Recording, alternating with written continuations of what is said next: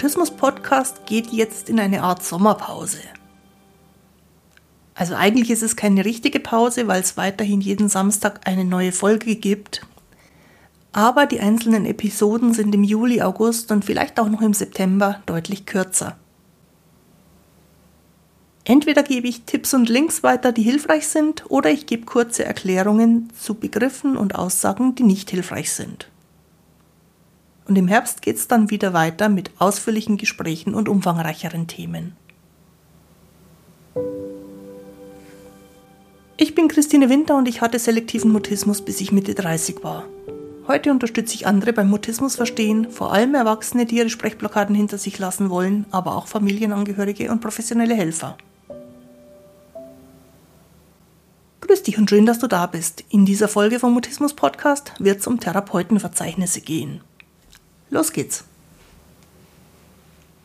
Bevor wir über die verschiedenen Therapeutenlisten sprechen, möchte ich noch mal ein paar Aspekte der Therapeutensuche zusammenfassen, die ich in früheren Folgen schon mal erwähnt hatte. Erstens, es ist nach aktuellem Stand der Forschung wichtiger, dass die Chemie zwischen Therapeuten und Klienten stimmt, als dass die Therapieform die absolut passende ist. Anders ausgedrückt, eine gute Beziehung ist entscheidender als die verwendete Therapiemethode. Zweitens, Mutismus ist in jedem Alter anders. Und wenn eine Therapeutin mit Vorschulkindern bestens arbeiten kann, dann ist das nicht zwangsläufig die Garantie dafür, dass das mit Erwachsenen genauso erfolgreich ist. Und umgekehrt, Therapeuten, die mit Erwachsenen gut können, kommen vielleicht auch mit jüngeren Kindern nicht so gut klar.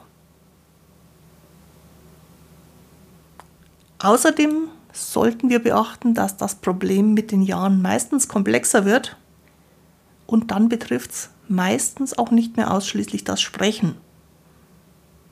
Dann ist möglicherweise jemand, der eine breitere Erfahrung mit verschiedenen Störungsbildern hat, besser als jemand, der sehr spezialisiert ist.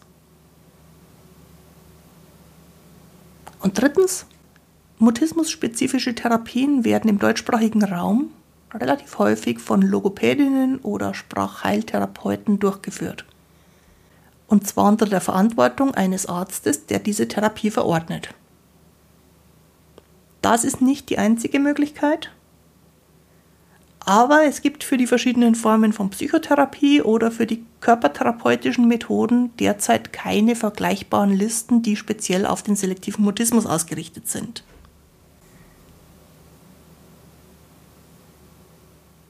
Wenn ich jetzt hier die Verzeichnisse für die mutismusspezifischen Therapien verlinke, soll das aber keineswegs bedeuten, dass ich von den anderen Therapieansätzen abrate.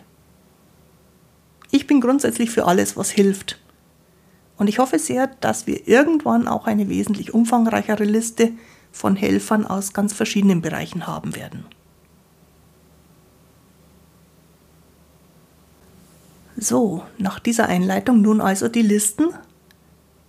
Den jeweiligen Link findest du in der Beschreibung zu dieser Folge und wenn du eine Podcast-App verwendest, auch im Kapitelverzeichnis. Die Liste vom Verein Stillleben e.V. umfasst überwiegend zertifizierte Komut-Therapeutinnen in Nord- und Ostdeutschland. Komut ist die Abkürzung für kooperative Mutismustherapie und das wird als Intensivfortbildung für Sprachtherapeutinnen, Logopädinnen, Psychologinnen, Pädagoginnen und ähnliche Berufe angeboten. Der Link lautet www www.selektiver-mutismus.de-therapeutensuche.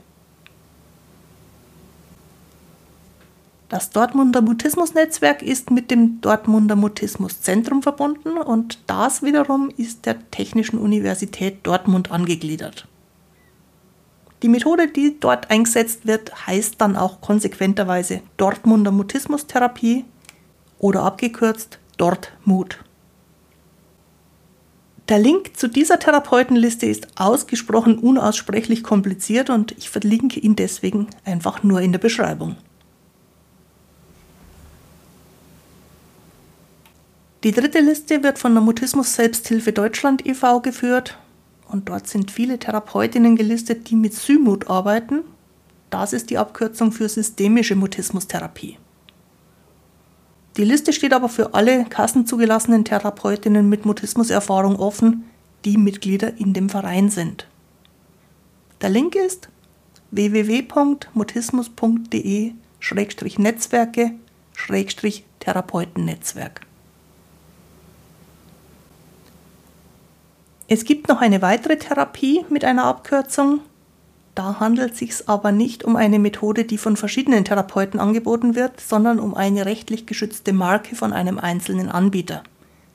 Und deswegen gibt es da auch keine Liste und keine Empfehlung von mir. Zusätzlich zu den Praxen gibt es mehrere Mutismusambulanzen, die zwar an Krankenhäuser angeschlossen sind, aber genau wie die niedergelassenen Therapeuten ambulante Therapie anbieten.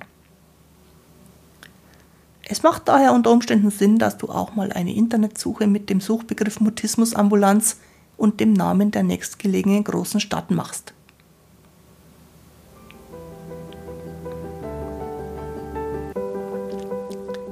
Die Links zu den Therapeutenverzeichnissen gibt es auf der Internetseite christinewinter.de-mutismus-podcast oder direkt in deiner Podcast-App in der Beschreibung zur heutigen Folge.